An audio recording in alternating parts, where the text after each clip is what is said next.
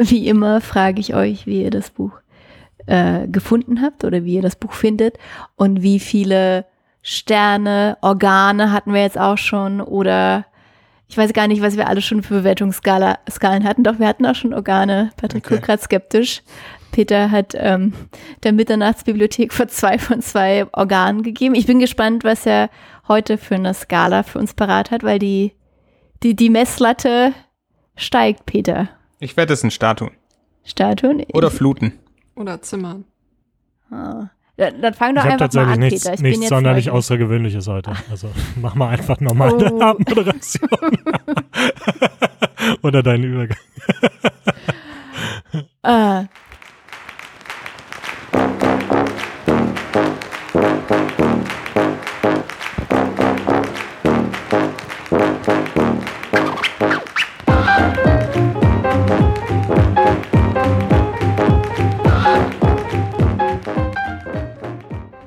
Hallo und herzlich willkommen zu Ein Beutelbücher, dem Buchclub-Podcast. Wir sind Anna? Peter? Patrick? und Doreen und wir treffen uns einmal im Monat, um über ein Buch zu sprechen, das wir gemeinsam gelesen haben. Heute sprechen wir über Piranesi von Susanna Clark. Ich bin schon sehr gespannt auf dieses Buch und Patrick hat sich das ausgesucht äh, mit der Begründung, dass es für einen Hugo Award nominiert wurde oder es hat sogar einen bekommen. Nur, äh, nur nominiert. Nur Aber nominiert. Auch für den Nebula Award nominiert. Okay. Und ich hatte ja letztes Mal schon gesagt, du sollst uns ganz kurz erstmal sagen, weil ich kenne den Hugo Award nicht. Was ist der Hugo Award eigentlich? Also der Hugo Award ist ein, einer von den, äh, ich glaube, eine der zwei berühmtesten und wichtigsten Science-Fiction und so ein bisschen auch Fantasy-Literatur Awards. Ähm, der Hugo Award wird jährlich vergeben und das Spannende am Hugo Award ist, dass der tatsächlich ein Publikumspreis ist. Also da wird abgestimmt, es gibt so eine ähm, Konferenz, das ist die äh, Worldcon, das ist eine Science-Fiction-Konferenz oder Convention ist das wahrscheinlich eher, ne? Hm. Ähm, ja, und da stimmen die Teilnehmer darüber ab, tatsächlich, ähm, welches Buch gewinnt. Weil es gibt noch zehn, über zehn andere Kategorien, aber unter anderem auch bester Roman. Und gibt es da ein bekanntes Buch, was man kennt, was den auch schon mal gewonnen hat? Also unter Science-Fiction-Literatur kennt man viele von diesen Büchern. Aber auch Ähm, wir als, als Otto Normalos. ja, also zum Beispiel ähm, ist ein, eines der Harry Potter-Bücher hat einmal gewonnen, Yes. allerdings auch nur eins. Welches? Ähm, der Feuerkelch. Der Feuerkelch. Ja. Okay. Und ähm, man kennt einige Bücher, die, die nominiert wurden, aber selten gewinnen die tatsächlich. Zum Beispiel für ähm, einen Preis, der nur einmal vergeben wurde, das ist ähm, Best All-Time Best Series, glaube ich, heißt der. Da war unter anderem auch Herr der Ringe nominiert, hat aber nachher Foundation gewonnen. Okay. So, und bevor wir mit der Zusammenfassung starten, nochmal Spoiler-Alarm. Also wir spoilern hier sehr, sehr viel und ich glaube vor allem auch für dieses Buch. Ähm, so, da macht schon Unterschied, ob man Dinge vorher weiß oder nicht. Also das hat, würde ich zumindest sagen, definitiv Einfluss auf den Lesespaß. Deswegen seid gewarnt, wenn ihr es noch nicht gelesen habt. Vielleicht macht ihr hier kurz Pause und lest das Buch ganz schnell und dann hört ihr wieder rein. Genau, Patrick macht die Zusammenfassung und ich habe ihn darum gebeten, in fünf Sätzen einen Tagebucheintrag aus der Perspektive der, der, des Hauptprotagonisten, also Piranesis, zu verfassen. Weil der Roman ist ja in Tagebucheinträgen erzählt, die Piranesi verfasst, und dann passt es ja sehr gut dazu, quasi das ganze Buch zusammenzufassen. Das ist natürlich auch eine schwierige Aufgabe. Ich bin gespannt, wie Patrick die umgesetzt hat. Leg los. Gut, also es sind äh, fünf Absätze, sagen wir es mal so. Aber Absätze? Das wird schon. Ich habe sie gesagt Sätze, nicht Absätze. Ah, das ist fast das Gleiche. Das sind auch viele Kommata drin und so. es sind nur fünf mal fünf Sätze, Doreen. Keine, keine ja, Sorge. genau. Kein Ding. Das wird schon. Okay, geht schnell. Also, das ist ein Tagebucheintrag natürlich aus dem Jahr, des, äh, in dem der Albatros in die südwestlichen Seele kam. Und ähm, der lautet so. Am Anfang des Jahres, in dem der Albatros in die südwestlichen Seele kam, war ich noch ganz ein Teil des Hauses. Damals verbrachte ich die Tage, indem ich durch die Seele wanderte, die Statuen in meinem Tagebuch beschrieb, Fisch aus dem Meer in den versunkenen Seelen fing, mit den Skeletten der 15 sprach und gelegentlich mit dem einzig anderen im Haus sprach, dem anderen, wie ich ihn damals noch nannte.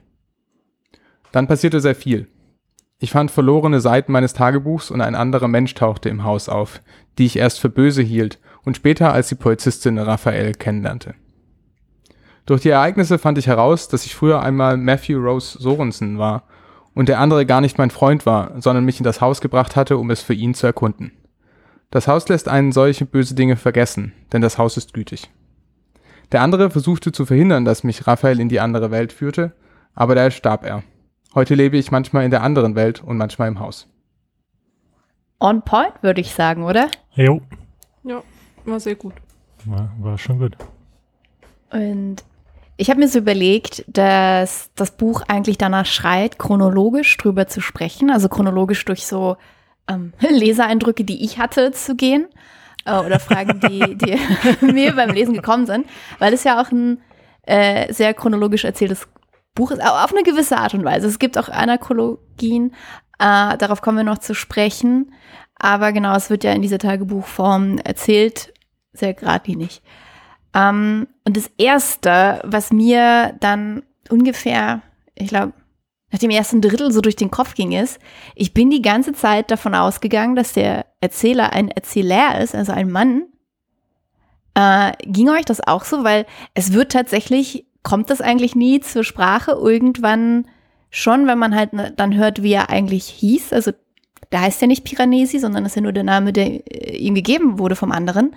Aber es kommt gar nicht vor, oder? Dass er sagt, ja, ich bin ja ein Mann. Ja, nee, also ich, ich meine, es wurde halt auch angedeutet, als der andere dann zu ihm meinte, dass, ähm, dass äh, 17, diese andere Person, dass es eine Frau ist und dass er dadurch irgendwie abgelenkt wird oder so.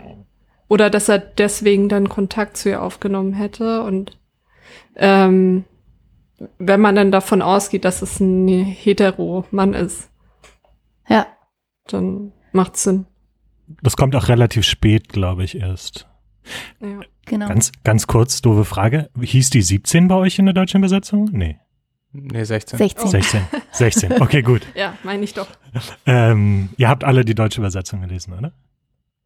Ja. Ja. Ja. Okay. Ähm, um deine Frage zu beantworten, ging ja auch so. Ich glaube, das ist mir sogar auch mal kurz aufgefallen. Also ich hatte dann so, ich hatte auch, glaube ich, einen Moment, wo ich dachte, hä, Moment, also irgendwie wurde noch nie gesagt, was, was das Geschlecht der, des Erzählers oder der Erzählerin ist. Und es wird auch, ach so, ja gut, bis der echte Name sozusagen offenbart wird, wird's, wird's, glaube ich, auch nie so wirklich äh, explizit gemacht. Obwohl er Ich- sagt doch irgendwann auch, dass er, sagt er, dass er ein junger, ein noch junger Mensch ist oder ein junger Mann? Ah. Ja, ja, er sagt irgendwann, dass er jung ist, also dann, äh, dass er, ich glaube, er ist ja 34, 35. Aber ich glaube, er sagt, er ist noch jung. Einfach nur. Hm. Also ich war mir einmal nicht sicher, aber das war es auch schon. Also ja, ich bin auch von Anfang an eigentlich davon ausgegangen, dass es ein Mann ist. Bis, wie gesagt, es gab eine Stelle, ich bin mir nicht sicher, wo ich so ganz gut so war, warum eigentlich. Aber dann war es so, nee, passt schon. Ja. Also ich fand das halt super interessant, weil ich auch einfach davon ausgegangen bin, Mann, dabei ist Piranesi, ähm, ist ja eigentlich neutral, ne? Es könnte auch äh, eine Frau sein. Auf der anderen Seite, das Cover zeigt auch eine männliche Figur. Ja. Das ist halt auch ein Problem. Also glaub, dadurch bist du halt ja. auch schon relativ krass, ja, vorbelastet. Ich glaube, ich, ich dachte halt am Anfang auch Piranesi, ah ja, klar, das ist diese Figur auf dem Buchdeckel. Ah. Ah, okay, ja. Kann sein. Also es stellt sich ja dann raus, dass es das nicht ist, glaube ich, ne? Also würde ich Auf dem Also, Buchcover ist äh, nochmal, wer es nicht äh, vor Augen hat, ist ein Faun. genau, eine Statue Auf von einem einem Sockel. Faun, um, um genau Ja. zu sein.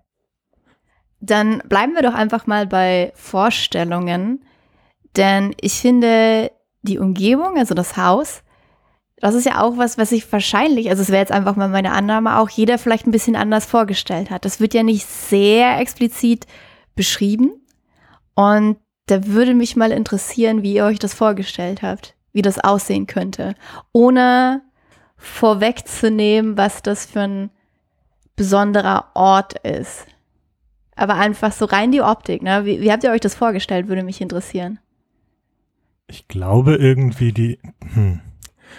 Am ehesten wahrscheinlich hatte ich die Assoziation an irgendwie so einen griechischen oder römischen Tempel.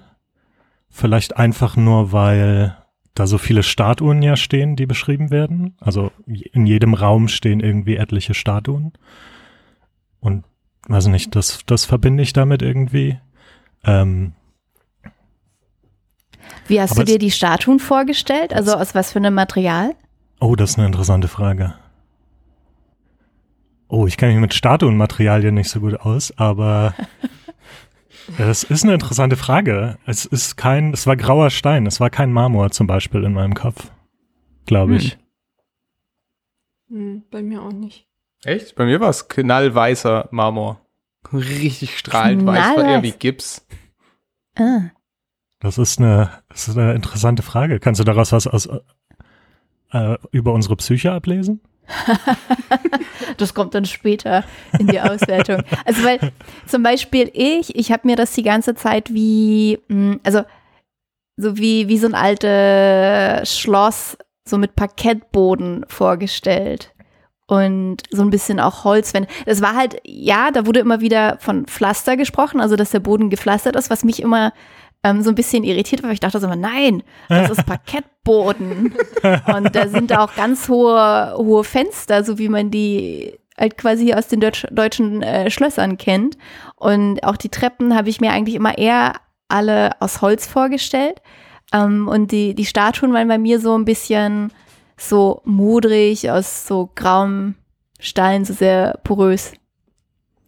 Ach, das ist auch interessant, weil sozusagen in meinem Kopf waren die intakt, bis auf sozusagen die, wo explizit gesagt wurde, dass die, dass sie nicht intakt sind. Also es gibt ja die, Öff äh, die östlichen Hallen, äh, wo alles schon eingestürzt ist. Äh, die Drowned Halls im Englischen und äh, also bis auf diese Teile der, des Hauses sozusagen habe ich mir das schon alles intakt auch so ein bisschen steril halt vorgestellt. Das ist vielleicht auch so ein Eindruck, weil da ja nichts anderes war. Also es gibt halt irgendwie diese Elemente des Hauses. Es gibt die Statuen und die Hallen und die Treppen.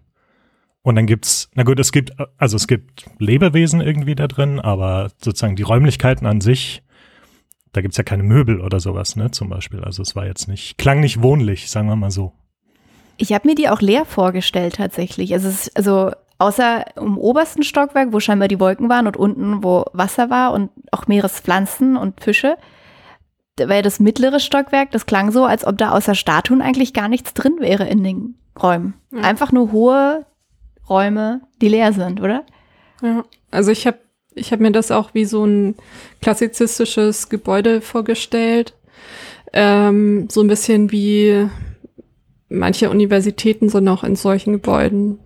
Und ähm, hat auch mit so Steintreppen und so ein paar Marmorsäulen. Ich wollte noch sagen, ähm, Parkettboden wäre halt auch super unpraktisch gewesen, wenn da die ganze Zeit die Fluten durchlaufen. Das kannst du nicht bringen.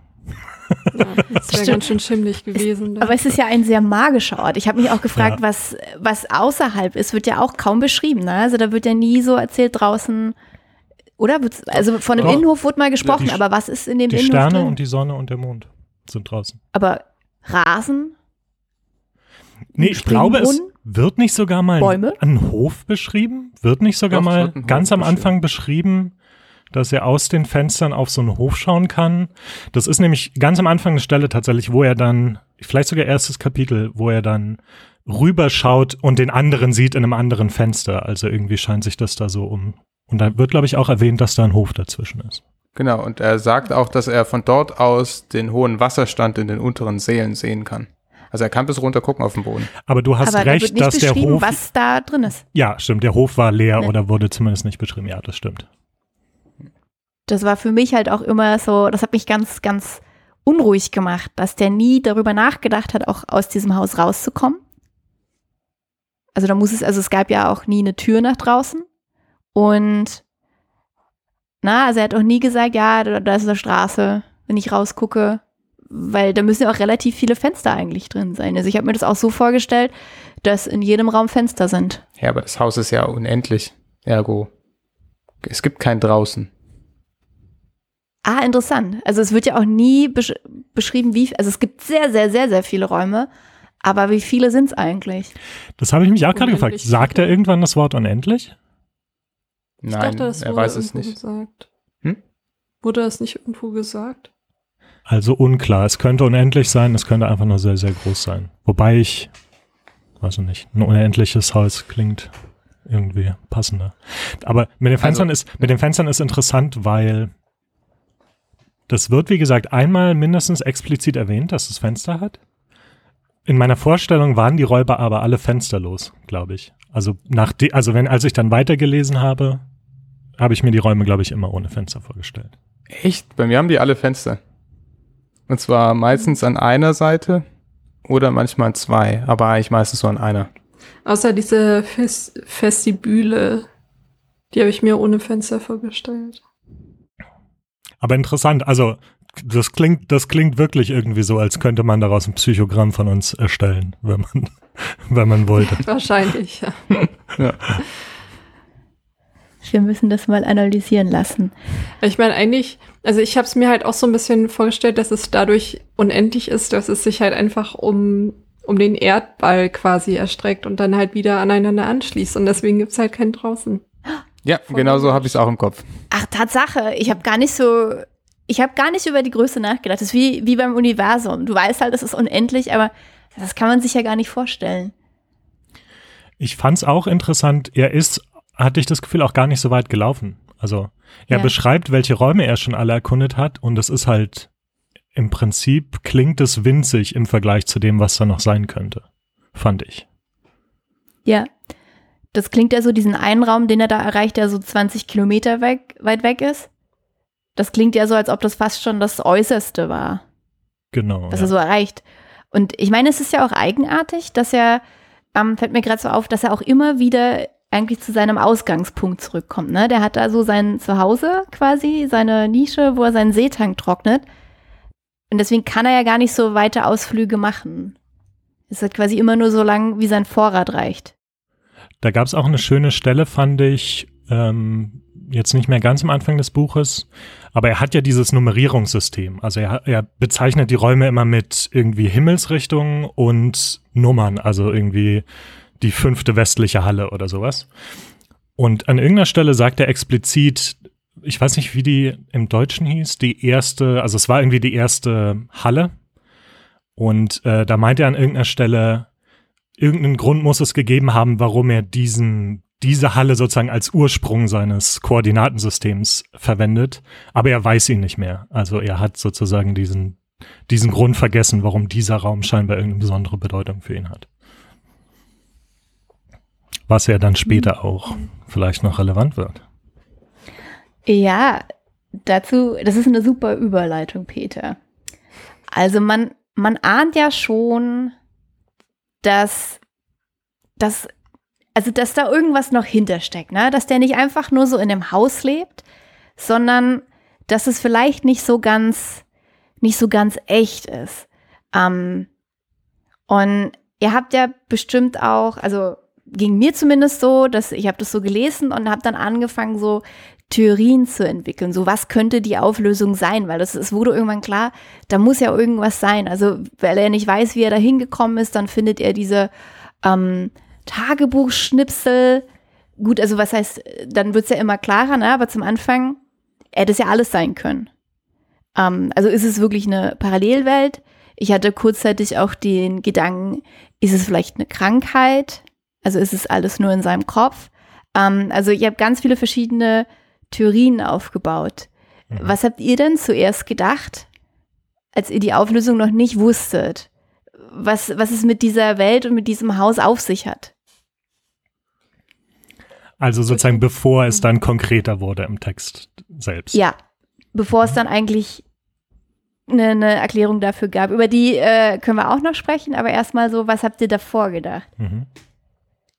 Oder, oder hattet ihr sogar, äh, habt ihr euch das schon gedacht, dass es so kommen würde?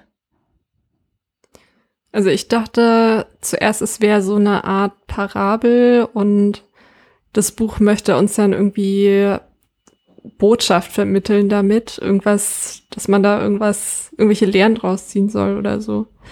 Und ähm, das hat ja auch eine Weile gedauert, bis es dann so richtig losging. Hast du gedacht, dass er das Haus vielleicht auch gar nicht verlassen würde? Äh, ich dachte halt, er kann es ja. Also, das war für mich so die Grundregel, dass er das halt gar nicht kann. Das ist halt einfach, das ist halt einfach seine Welt und in dieser Welt spielt dieses Buch. Genau, also ich hatte genau das gleiche wie Anna. Ganz am Anfang dachte ich, das wäre sozusagen eine metaphorische Welt, wo es dann keinen Sinn machen würde, die überhaupt zu verlassen, sozusagen, weil das, wie gesagt, dieses allegorische Abbild unserer Welt ist. Das heißt, es, es gibt, wie, wie wir vorhin schon meinten, es gibt quasi kein Außen, weil das mhm. ist die Welt. So, ja. Das hatte ich auch zuerst gedacht. Ich weiß gar nicht, hatte ich da noch irgendwelche anderen? Also es gab einen Punkt, an den ich mich relativ gut erinnere, wo durchbrach, ganz kurz, dass irgendwas komisch ist. Und das war, als er über seine Notizbücher redet. Also er schreibt äh, geflissentlich äh, Tagebücher und äh, nummeriert die auch und betitelt die. Und wie Patrick vorhin schon angedeutet hat, er benennt die Jahre nach Ereignissen, die da passiert sind, wie das Jahr, als der Albatros in die südwestlichen Hallen kam. Und als er aber seine Notizbücher aufzählt, die er hat, sind die ersten davon heißen 2012 und 2013 oder so. Und dann kommt das Jahr des, ich weiß nicht, wie es im Deutschen hieß, des Heulens und Schreiens oder so, keine Ahnung, Weeping and Wailing. Und da war, da, das war der erste Funke, glaube ich, wo angedeutet wurde, das war mal, der war mal in der Realität verwurzelt. Und dann ist irgendwas passiert, dass er jetzt in diesem Zustand ist oder in diesem Haus ist oder so. Ja. Mir ging es so, es gibt diesen Punkt, ähm, ich weiß gar nicht, ob der davor oder danach kommt, als er aufzählt, was der andere ihm schon alles geschenkt hat.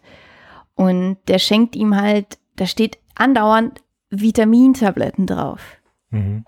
Ähm, und da dachte ich so, da ist doch irgendwas eigenartig und auch, dass der andere ihm halt einfach mal so ein paar Schuhe schenken kann und dass der ja immer in einem schicken Anzug halt kommt, der auch anscheinend immer neu ist. Da dachte ich, irgendwas, der muss ja scheinbar rauskommen. Also meine Theorie war ganz lang, dass er in einer psychiatrischen Anstalt ist und das quasi Besuch von einem Therapeuten ist, der ihm dann halt die Gegenstände mitbringt und er eigentlich in einem Raum ist, aber das halt in seinem Kopf erweitert. Und das funktioniert als Arbeitshypothese relativ lang, weil es gibt auch diese Szene, wo so ein bisschen Realitätsgespräche durchsickern, wo er mal kurz was hört. Und das ist vom Gesprächsthema etwas, was Pfleger sich hätten unterhalten können, als sie im Gang entlang laufen. Ich glaube, das hatte ich tatsächlich auch den Moment oder so. Das, das war, schwirrte auch in meinem Kopf, in meinem Kopf rum. Ja, da habe ich auch, das hatte ich auch, das hätte nämlich auch super gepasst einfach zu diesen Räumlichkeiten. Man kann sich das so vorstellen, so, ein, ähm, so eine Klinik, so in alten großen Hallen, also so schicken Parkettboden. Also zumindest in meiner Vorstellung ähm, hätte das gut gepasst. Eine Sache, die für mich besonders am Anfang diesen Eindruck verstärkt hat, dass es, eine, dass es nur eine metaphorische Welt ist, sozusagen, ist, und mich würde interessieren, wie das ins Deutsche, wie gut sich das ins Deutsche überträgt. Es sind ganz viele der Nomen äh, groß geschrieben, was im Englischen absolut raussticht, weil sozusagen da ja alles eigentlich kleingeschrieben wird, bis auf so Sachen wie Eigennamen. Und ähm, ich habe das auch die erste Seite einer, einer amerikanischen Kollegin von mir gezeigt, die auch sofort meinte, das ist halt total komisch. Und es gibt es gibt diesen Begriffen, also es sind dann so Sachen wie Statue, Biene, also die Frau mit der Biene, mit dem, mit dem Bienenstock. Da ist dann Woman und Beehive großgeschrieben und so. Und es gibt all diesen Dingen den Anschein von einer größeren Bedeutung sozusagen. Und mich würde interessieren, wie gut sich das in die deutsche Übersetzung rübergerettet hat, weil das ja da so nicht funktioniert, weil da Frau und Biene einfach so auch groß geschrieben werden würden. Also im Deutschen waren halt die Artikel einfach groß geschrieben und dadurch wurde es halt zumindest hervorgehoben und ähm, man hat dann schon die Bedeutung, dass es halt irgendwas ähm, ja Zentrales in diesem in dieser Welt ist.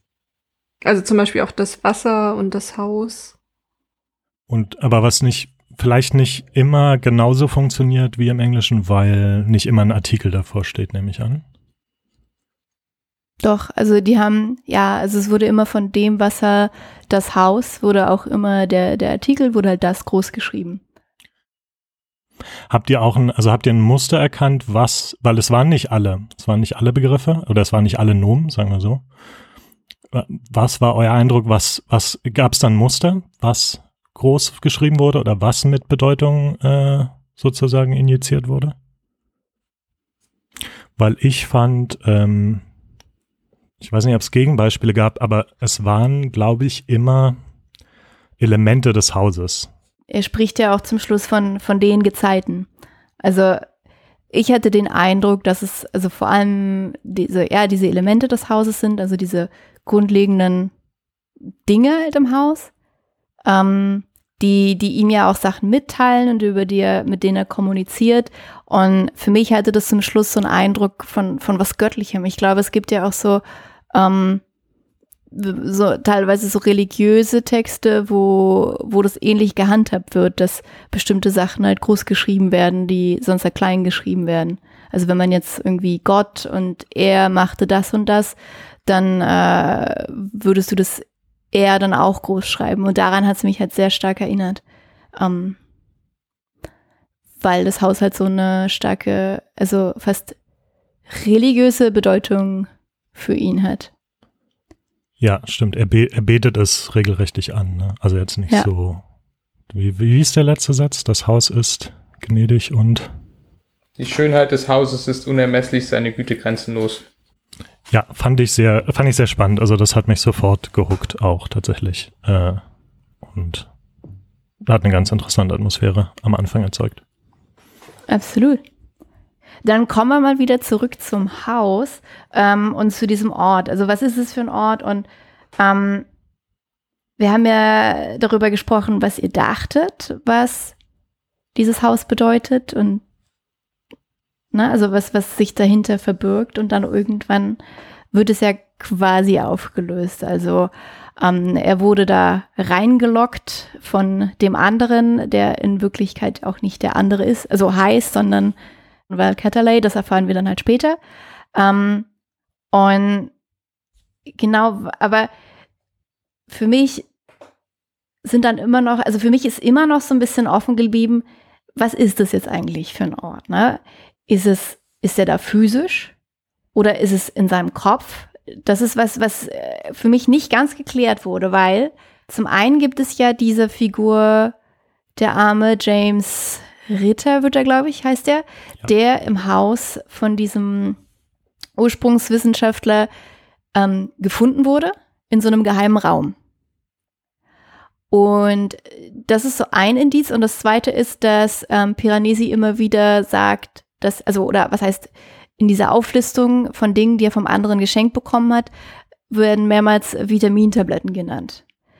Ähm, und das hat bei mir die Frage aufgeworfen, ist der nur geistig in diesem Haus? Ist es was, was Virtuelles? Oder ist er wirklich körperlich dort? Fand ich auch, dass es total offen gelassen wurde und ich weiß nicht, ob's, ob das Buch eine Antwort näher legt als die andere, aber das war genau das, was ich mich auch gefragt habe. Ist ja spannend. Mich hat sich, mir hat sich diese Frage nie gestellt. Also das ist völlig klar, dass er körperlich dort ist. Ansonsten würden da keine Leichen rumliegen oder mhm. die nie gefunden werden in der echten Welt. Also ansonsten, er wird ja nicht gefunden. Das ist ja genau der Punkt, dass sie jahrelang nach ihm suchen in der, in der echten Welt, in Anführungsstrichen, und keine Spur finden. Und so für vielen anderen der Opfer ja auch nicht, die dann halt plötzlich in diesem Haus auftauchen. Also für mich war das relativ klar, dass es tatsächlich eine physikalische Außer halt, ist. Außer halt James Ritter, der irgendwann halt in dem Haus von, äh, die haben wir jetzt nicht eingeführt, aber sozusagen von noch, noch einer anderen Person äh, auftaucht sozusagen und scheinbar da gefangen gehalten wurde und zwar auch sagt, dass er halt sozusagen in diesem Haus war die ganze Zeit, aber es, da ist es auch, finde ich, total unklar, ob er dann physikalisch in diesem Haus war oder in der realen Welt in einem Haus eingesperrt war und sozusagen nur das, das nur Vorstellung war, die, der Rest. Hm. Aber würde das nicht bedeuten, dass sie ihn trotzdem schon gefunden haben, Piranesi, körperlich, und er nur nicht wach war? Ist ja möglich. Ist ja möglich, dass, dass die ähm, Polizistin ihn gefunden hat. Also es, es wird ja nie, auch als er dann wieder in der realen Welt ist, äh, es wird ja nie aufgelöst, auch so richtig, wie die da hinkommen. Also auf einmal ist dann immer ein Gang sichtbar und dann gehen die da durch. Aber, Aber das kann alles sein, ne? Also man könnte sich vorstellen, die laufen da, da ist auf einmal ein Portal, wie man es auch so aus, aus Filmen kennt. Auf einmal öffnet sich dann ein Portal und dann gehen die da durch und sind dann halt in einer anderen Welt. Oder es ist eine, was, was Symbolisches für, er kommt wieder zurück in seinen Körper oder er geht aus dem Körper raus. In den Zeitungsartikeln steht halt aber nichts. Also es gibt ja eine Außen, es gibt ja eine Außenbeobachtung von den ganzen Geschehnissen und da taucht sowas gar nicht auf. Sowas wie, man hat ihn gefunden, aber er war komatös und dann irgendwie Wochen später hat man ihn da irgendwie auch wieder rausgeholt, sondern er war tatsächlich, aber ihr habt schon recht, also es ist nicht, es ist, der Text lässt diese Deutung auf jeden Fall zu. Das ist spannend. Hm. Aber wenn, also du bist dafür, dass es, ähm, also eher dafür, dass es ein, ähm, ein richtig physikalischer Raum ist? Ja. Dann, was meinst du, wo ist dieser, also wo ist dieser Raum? Wo, wo ist das? Und was ist das vor allem auch? Also, da vermischt sich halt so ein bisschen. Also, es ist quasi die Welt hinter der Welt. Und deshalb auch die Statuen und auch die Großschreibung von Sachen. Das sind, ist die Ideenwelt quasi, die hinter der Welt. Das steht ja da auch quasi, dass Sachen durchsickern. Und quasi Sachen, die sich wirklich als Symbole und als Dinge einreiben in der Welt und existieren, tatsächlich ein dann durchbrechen. Das wird auch erwähnt mit diesem, mit diesen Rinnsalen, die sich immer wieder dann den Weg bahnen und in die andere Welt gehen. Ähm, genau. Er, am Ende kommt es ja auch wieder, als er in der Welt rumläuft und alle Ereignisse, die er sieht, mit Statuen vergleicht, die er schon gesehen hat. Er sieht dann konkrete Inkarnationen von diesen abstrakten Ideen, die halt in diesem Haus verewigt sind. Ja. Auf der anderen Seite davon gibt's übrigens, fand ich auch interessant, er hat immer, er hat immer starke Schwierigkeiten damit, Begriffe zu hören, die er nicht zuordnen kann. Also für ihn existiert eigentlich nur das, was es im Haus gibt und was in Statuen im Haus dargestellt wird. Alles andere ist für ihn Quatsch sozusagen. Das hat nichts, worauf es sich bezieht in der Welt, also ist es Quatsch. Was ich auch interessant war im Hinblick auf diese Ideenwelt, glaube ich. Ich glaube auch übrigens nicht, dass es so eine Art Multiversum-Geschichte und äh, an, angelegte Sache ist weil es gibt halt so eine ganz klare Trennung irgendwie. Es gibt die eine konkrete Welt mit den vielen Menschen und mit den konkreten Sachen, spezifischen Dingen, und dann gibt es diese abstrakte Welt mit den vielen Häusern, äh, mit Räumen, ähm, wo es wenige Menschen gibt oder gar nicht, gar keine Menschen so richtig, eigentlich. Und mehr nicht. Also es ist, es ist nicht eine zufällige andere Welt, sondern die hat eine Beziehung zu der ersten. Was ja in so Multiversum-Geschichten eigentlich meistens ja nicht so ist. Da gibt's halt, keine Ahnung, die Lava-Welt und die Eiswelt und was weiß ich. Also eine, eine Interpretation, Interpretation, die ich irgendwann zwischendurch noch hatte, war, dass es eine literarische Welt ist in einem gewissen Sinne. Also es wird ja, glaube ich, auch im Buch gibt es ja auch eine Erklärung sozusagen, was dieser Ort wäre. Und das ist ja auch so ein bisschen sozusagen der Ort, wo vergessenes Wissen und Geschichten hinkommen, glaube ich, so ungefähr wird es beschrieben. Und irgend oder an irgendeiner Stelle kam mir das so sehr literarisch vor, als wären das sozusagen, ich meine, diese Statuen sind ja auch alle im Prinzip Geschichten und sind irgendwie, haben Beziehungen zu, weiß nicht, Sagen und Fabeln, die wir auch kennen und sowas. Und da wäre dann auch wieder die Frage, oder das lässt sich dann auch wieder in zwei Richtungen interpretieren, ne? ist das ein realer Ort oder ist es sozusagen er, der in dieser traumatischen Kidnapping-Situation ist und sich flüchtet in, in eine Welt der Geschichten und sozusagen in diese, auf diesen literarischen Fundus äh, zurückgreift, den er im Kopf hat. Irgendwie sowas. Also hat jetzt nicht, war jetzt nicht 100% wasserfest, aber das war auch so eine Theorie, die ich irgendwann zwischendurch hatte. Anna, wie, was, was glaubst du? Ist es ein realer Ort, also ein physischer, oder ist er da nur im Geiste? Mm, also ich war mir eigentlich relativ sicher, dass er physisch ist, aber halt so eine Art Par ja, Paralleluniversum oder ja, sowas in der Art ist.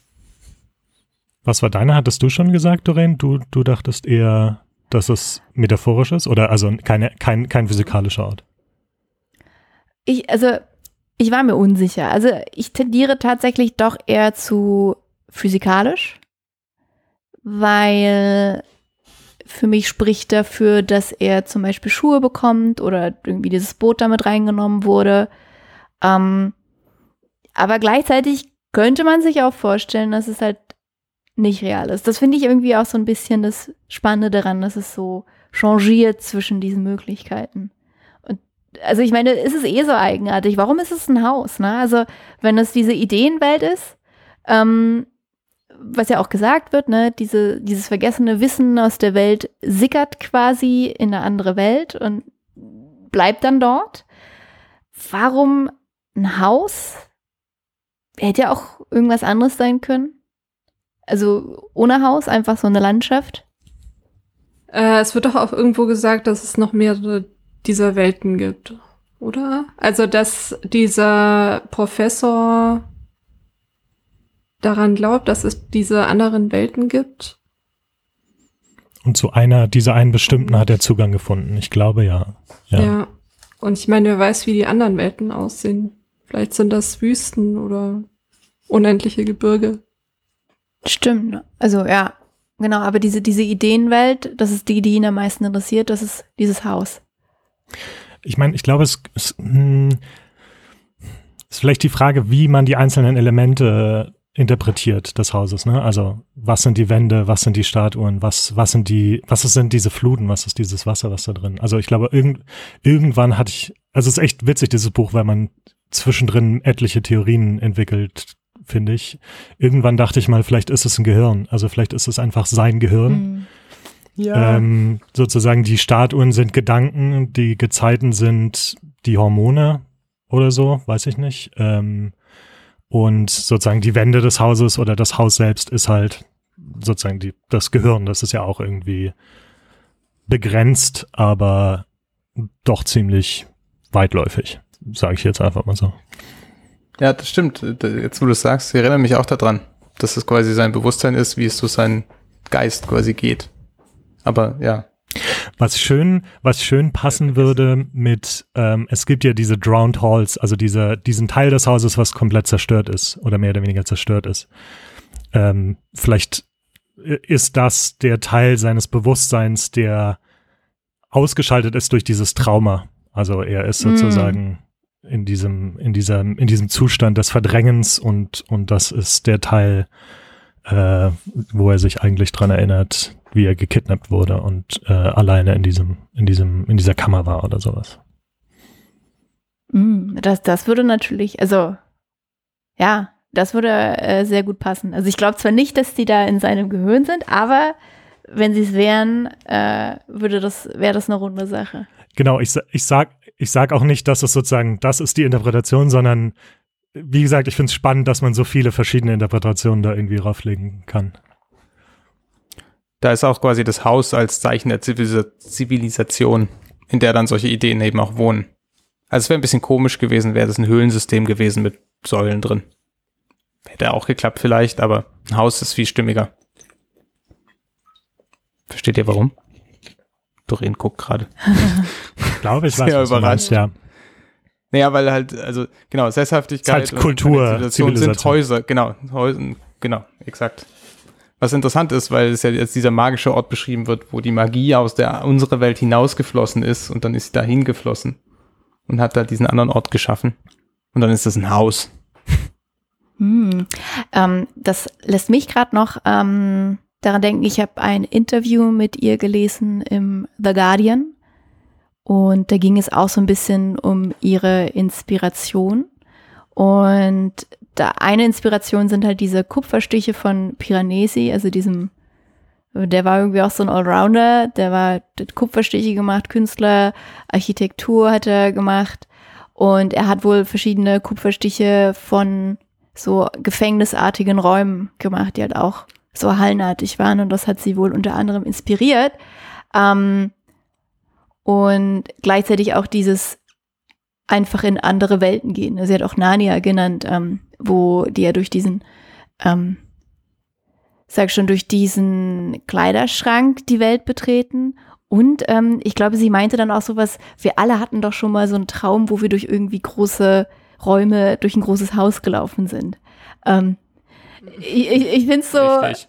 also das ist vielleicht so ein bisschen, ähm, nimmt vielleicht so den Zauber, aber manchmal denke ich so, na ja, das war halt einfach ihre Inspiration, ne? Du fandst sie eine gute Idee und die Leser können sich dann schon selbst irgendwas bei ausdenken. Ne? Es, ist, es schafft halt auf jeden Fall Atmosphäre, das in solchen Räumen zu machen. Und vielleicht hat sie sich da jetzt gar nicht so genau gedacht, ah, das soll das Gehirn sein oder das ist so eine andere Welt, sondern ähm, er hat es einfach zu einem magischen, ähm, unwirklichen Ort gemacht, der aber irgendwas in jedem so ein bisschen berührt und ähm, jeden so ein bisschen ins Denken bringt und ins Rätseln vor allem. Ich finde es auch irgendwie interessant, weil es so ein, das ist irgendwie so, das sind so Gegenelemente irgendwie so. Einmal hat man dieses klassizistische Haus, das so ein, ein Zeichen für die Erhabenheit des Menschen über die Natur und so diese ähm, Unterwerfung der Natur durch den Menschen symbolisiert und dann halt ähm, trotzdem diese Gezeiten, die das Ganze ähm, überfluten und dann diese die Wolken in dem Haus und so, das ist, ähm, ist halt irgendwie ein interessantes Bild. Mm, ja, das, das finde ich auch ein, äh, ich einen sehr schönen Gedanken, dieser Gegensatz. Eins ist mir gerade auch noch eingefallen. Ähm, das Buch ist letztes Jahr rausgekommen, ähm, zu einer Zeit, in der wir alle viel zu Hause waren. Ähm, vielleicht war auch das Inspirationsquelle die Vorstellung halt von einem Zuhause, was so riesig ist, dass man es gar nicht verlassen muss und trotzdem immer wieder was Neues sieht. Ach, du meinst, es war so eine Art Traumvorstellung, dass man in so einem Haus lebt, wo man, wo einem nie langweilig wird. Ja. Man holt quasi das draußen so nach drinnen und das Meer. Ja, da fällt dir die Decke nicht auf den Kopf. Ja, außer wenn sie literally in dem Haus runterfällt. Dann schon. Ich, weil Anna gerade äh, Gegensatz sozusagen Natur und äh, Kultur oder Natur und Mensch gesagt hat. Ich fand, was auch, was ich auch irgendwie eine spannende Spannung fand in dem Be äh, Buch, der Gegensatz, oder ich weiß nicht ob Gegensatz, aber auch die Mischung von so Wissenschaft und im Prinzip Magie. Also ich fand es total interessant, wie Piranesi ist ja an alles immer total wissenschaftlich rangegangen. Oder hat er zumindest gesagt, ne? Also er hat die Hallen alle genau vermessen und sich notiert, was da ist und so. Und er war bei allem immer ganz wissenschaftlich und auf der, auf der, auf, im, im gleichen Moment hat er sozusagen, hat er auch Wissen, auf wissenschaftliche Art und Weise die, die Flüge der Vögel interpretiert als eine Nachricht an ihn. Ähm, da gibt's irgendwie diesen einen Eintrag, wo er in den Raum kommt und die Vögel fliegen auf bestimmte Arten hin und her und das ist dann sozusagen eine Nachricht an ihn. Und das finde ich, es kommt ganz, ganz viel vor, ähm, irgendwie Rationalität versus oder zusammen mit, ähm, weiß ich nicht, mit irgendwie einem magischeren, spirituelleren ähm, Welt, Weltverständnis. Ist euch das auch ja, so aufgefallen oder? Su super Stichwort und super Überleitung wieder zu meinem nächsten Punkt auf der Liste. Ähm, auf meine Fragenliste. Äh, da geht's ja dann so gegen Ende darum, als man dann erfährt, ähm, wer der andere eigentlich ist und ne, was, was halt dieser Hintergrund eigentlich ist, warum, warum äh, Piranesi halt in diesem Haus ist. Und da ging es ja darum, dass, dass der andere, also dieser Ketterley halt eine Möglichkeit sucht, diese, diese Welt zu beherrschen oder halt Kräfte zu erlangen. Also und macht das, indem er die Wissenschaft überschreitet. Und gleichzeitig haben wir auf der anderen Seite ähm, den, äh, den Erzähler, also Piranesi, der das Haus halt aber irgendwie, also der da halt lebt und der das Haus für das nimmt, was es halt ist. Und gleichzeitig halt mit diesem Haus kommuniziert und dieses Gegensatzpaar. Und meine These wäre, dass Piranesi halt auf eine Art und Weise das gefunden hat, was der andere und auch dieser andere Wissenschaftler, was die gesucht haben. Er hat, er, er kann halt mit diesem Haus kommunizieren, er kann mit der Natur kommunizieren, mit den Statuen, also es hat was, was Mystisches, was Magisches. Und das erreicht er aber halt auf eine sehr emotionale Art und auf eine natürliche Art. Und der andere versucht es halt, würde ich sagen, rationaler und wissenschaftlicher. Der versucht halt verschiedene äh, Rituale, geht er halt durch. Und wenn das nicht klappt, dann nimmt er halt ein anderes Zimmer, eine andere Sternkonstellation. Gut, aber er rät. Ja, Ja, Aber das ist nicht sehr wissenschaftlich. wie ein Wissenschaftler, der stellt vielleicht eine These auf und sagt, okay, wenn ich das in dem Raum um die Uhrzeit mache, bei der Sternkonstellation, dann passiert was und ich kann Menschen dazu bringen, zu machen, was ich möchte. Gut, aber da muss ich Peter recht geben. Also Piranesi macht es auf Grundlage dessen, was er erlebt und sieht, während der andere ist rein spirituell. Der denkt sich irgendwas aus. Der hat keine Grundlage, er hat keinen, keinen Erfahrungsschatz, er kennt das Haus nicht. Er ist ja nicht dort und deshalb hat er keine Grundlage, auf denen er Hypothesen bilden kann, die er überprüfen kann. Ergo ist da, glaube ich, der andere ist eher schon dieses spirituelle, etwas weirde. Aber würdet ihr nicht, also ich würde sagen, dass Piranesi auf eine gewisse Art und Weise spiritueller ist als der andere. Das ist, glaube ich, das Seltsame. Das ist total komisch durchmischt, finde ich. Ähm, Mhm. Weil ich finde auch, also ich finde die Interpretation ganz schön, dass, also die Interpretation, dass Pir Piranesi eigentlich der Wissenschaftler ist, der sozusagen sich das anschaut, was, was, also Empirie betreibt im Prinzip in diesem Haus, versus ähm, der andere, der halt irgendwie, ich meine, die Grundlage für seine Experimente ist, dass er denkt, dass die Sterne ihm Kraft geben und er deswegen einen Raum braucht, wo er die Sterne sehen kann und so. Ähm, und deswegen eher der Spirituelle ist, finde ich, kann man so interpretieren. Und irgendwie, aber wenn man das Buch liest und im Text, also es wird immer anders beschrieben oder also der andere wird halt auch als rational beschrieben, sozusagen von Piranesi. Und ähm, das ist, ich finde das ganz, weiß nicht, ich fand es ganz spannend und fast schon verwirrend, sozusagen, ähm, die Behauptung versus was dann eigentlich passiert.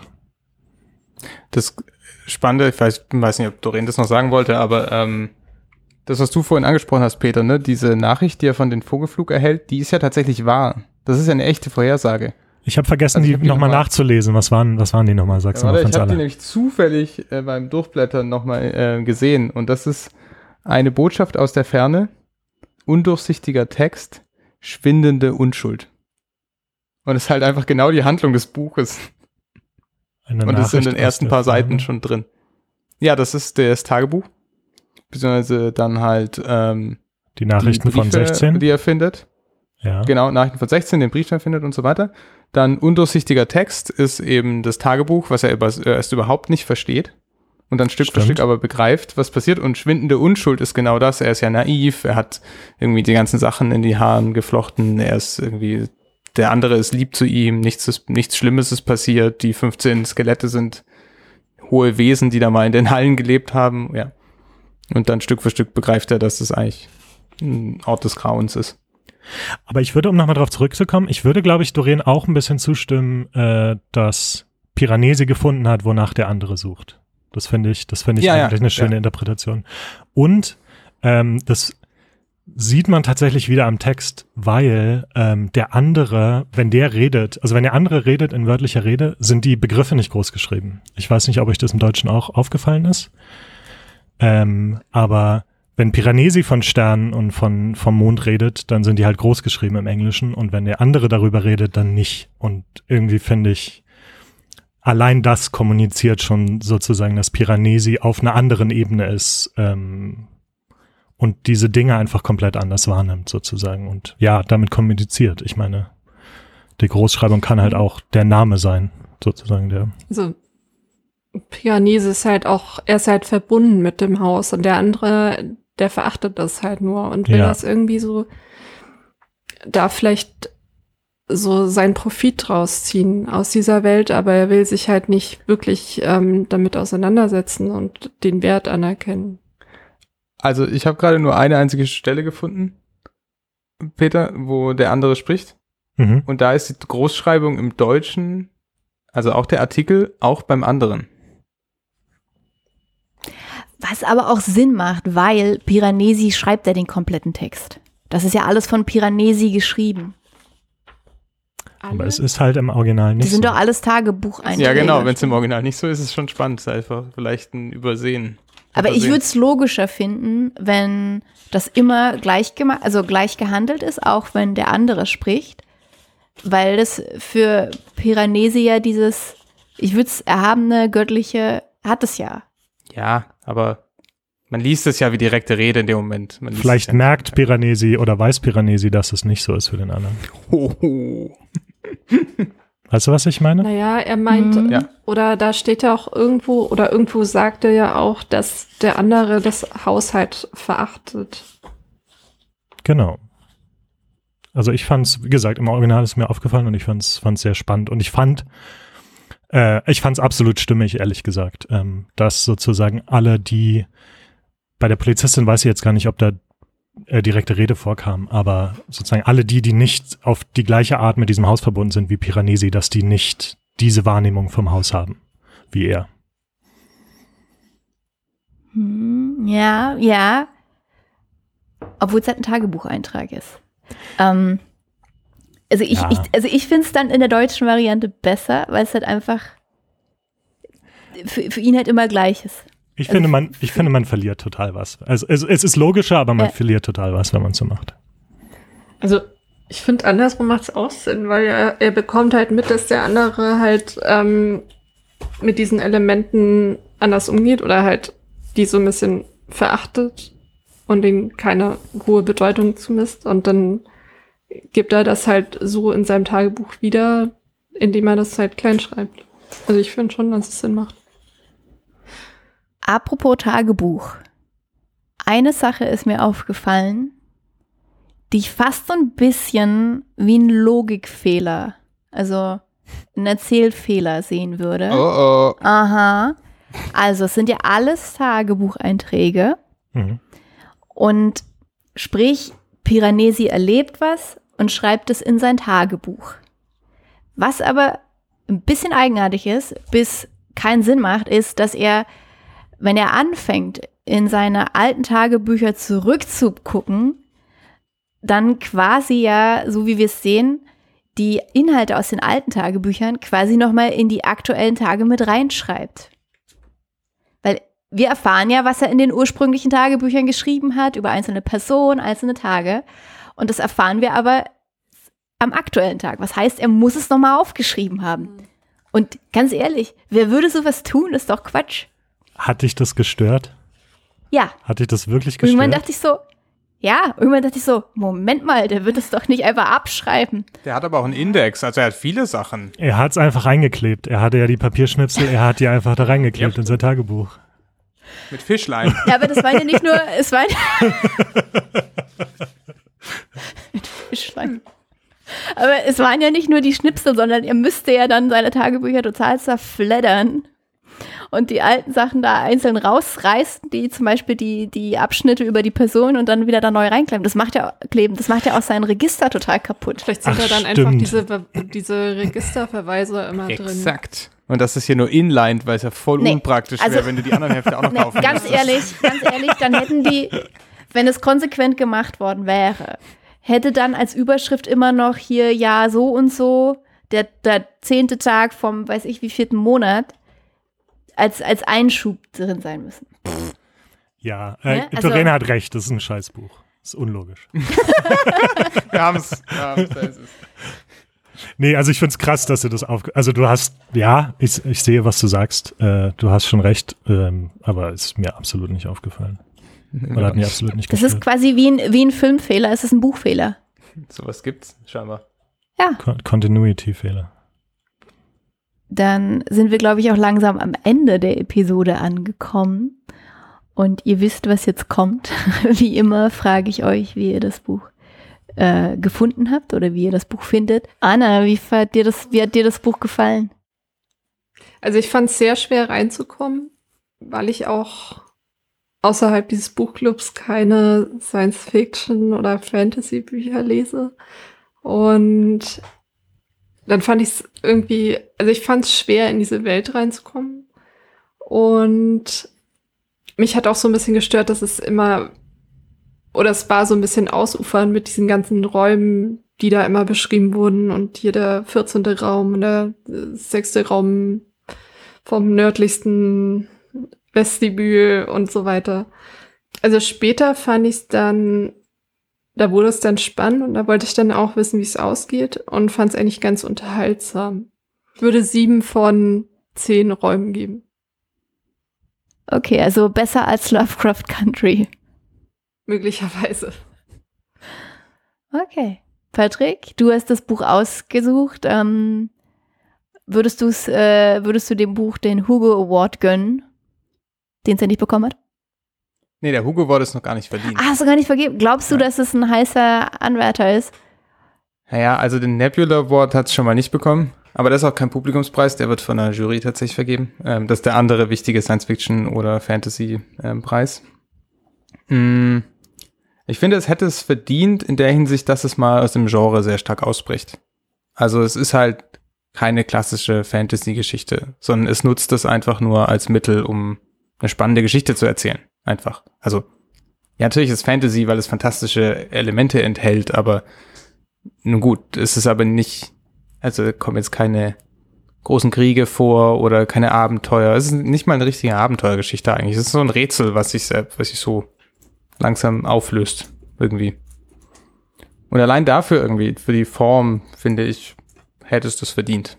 Ob das, ob das nachher gut genug ankommt bei den Leuten, weiß ich nicht. Ähm, ich hatte was ganz anderes erwartet, muss ich zugeben. Als ich den Klappentext gelesen habe und die Beschreibung so, ich dachte eigentlich eher so an Rumo. So Von Richtung. Walter Mörs. Ja, genau, von Ja. Walter Mörs. Also eher so eine Abenteuergeschichte, unterirdisch, mit Dungeons im Endeffekt. Aber da war ich eigentlich dann auch positiv überrascht, in was es dann tatsächlich jetzt ist. Mit den Skalen tue ich mich auch mittlerweile sehr schwer, aber weiß nicht, eine Acht. Acht von zehn müsste es wahrscheinlich schon. Ja. Ja. Nicht schlecht. Nee, weil es wirklich gut gemacht ist. Also es ist ein unterhaltsames Buch, aber es ist trotzdem irgendwie, merkt man ja, wie viel wir drüber reden konnten. Es lässt trotzdem genug offen, dass man, dass man drüber nachdenken kann. Ja, schön. Okay. PD, wie fandest du das Buch? Ich fand es sehr spannend tatsächlich. Also äh, ich habe das Gefühl, das ist ein Buch, was man dekodieren muss, wenn das Sinn ergibt. Ich weiß nicht, ob, ob ich oder wir das jetzt komplett dekodiert haben oder ob man es überhaupt komplett dekodieren kann, aber sozusagen das finde ich, das Spannende an dem Buch ist irgendwie jetzt Interpretationen sich zu überlegen oder irgendwie rauszufinden, was es bedeuten könnte. Und ich fand es ziemlich gut zu lesen. Ich muss zu, zugeben, ich hatte auch ein bisschen Schwierigkeiten reinzukommen. Ich habe mich irgendwann entschieden, die ganzen Raumnummern einfach zu ignorieren, weil das, glaube ich, auch nicht so wichtig ist, jetzt zu verstehen, was wo, wo kommt. Aber ich habe ein bisschen gebraucht, um reinzukommen. Ich fand auch, dass es dann äh, ein bisschen an, an Fahrt zugenommen hat äh, gegen Ende. Und ich war aber fast ein bisschen enttäuscht. Nee, enttäuscht ist nicht das richtige Wort, aber Patrick hatte die Erwartung, dass es so eine Abenteuergeschichte wird. Ich hatte tatsächlich die Erwartung, dass es eben so eine komplett metaphorische Geschichte wird. Also dass es, dass es gar nicht ausbricht aus diesem Haus, sondern dass das einfach ähm, eine allegorische Welt bleibt. Und habe nicht unbedingt am Anfang damit gerechnet, dass es dann diese Wendung nimmt. Äh, fand ich jetzt aber auch nicht mega schlecht und wie wir gesehen haben, man kann immer noch sehr viel da rein interpretieren trotzdem und es bleiben noch irgendwie Fragen offen, was ich immer spannend finde bei Büchern. Ich würde dem Buch, hm, ich nehme jetzt auch mal, ich nehme mal Anna Skala, äh, ich gebe dem Buch auch Räume, aber die Skala geht von null bis unendlich viele Räume. Und äh, ich würde dem Buch äh, 10 hoch 10 hoch 10 hoch 10 Räume geben. Und ich Also, fand's gut. Ist ich jetzt auch fand's, ein Rätsel. es ist auch ein, es, ich, ich fand's, ich fand's, es war, ich fand, es war ein, war ein sehr cooles Buch. Ja, doch schon. Also ich würde es weiterempfehlen, wenn man, ähm, also ich hätte es nicht, ich, ich hätte es nicht Anna empfohlen, äh, aber äh, anderen, anderen Menschen, die vielleicht in, irgendwie Science-Fiction-Interesse haben oder Fantasy-Interesse haben, äh, ich fand's cool. Okay. Und du? Und ich, wie fand ich es? Ähm, hm. Also ich hatte auf jeden Fall viel Spaß dabei. Es ist eine, eine runde Sache, würde ich sagen. Ähm, gleichzeitig ist es aber auch so ein Buch, äh, ich glaube, in zwei, drei Jahren werde ich kaum noch wissen, worum es da ging. Also es hat in mir nicht so, es halt nicht nach. Aber gleichwohl mochte ich das Setting total gerne. Ich mochte auch dieses, diese ganze, dieses Rätsel, was es einem, also es stellt einem die ganze Zeit Fragen, die man halt irgendwie mehr oder weniger gut beantworten kann. Es hat halt auch Spaß gemacht. Ich fand es auch interessant, dass es halt eigentlich so wenig Charaktere gab. Gleichzeitig hat irgendwie auch gar nicht daran gemangelt. Ähm, also obwohl er ja eigentlich die ganze Zeit so einsam da durch das Haus wandelt, ähm, fühlt man sich nicht einsam, wenn man da mitwandelt. Und genau, also ich sag mal so, ich, ich mache eine Sommerskala, weil ich finde, es ist auch ein leicht zu lesendes Buch. Also, oder für, für mich war es irgendwie, ließ, las es sich sehr, sehr schnell durch. Ähm, deswegen mache ich eine, eine leichte Sommerskala. Und auf der würde ich dem Buch ah, acht Sterne von zehn geben. Auf, auf der normalen Skala hätte es schlechter abgeschnitten, aber auf der Sommerskala ist es ist ein guter Sommerread. Acht Sterne.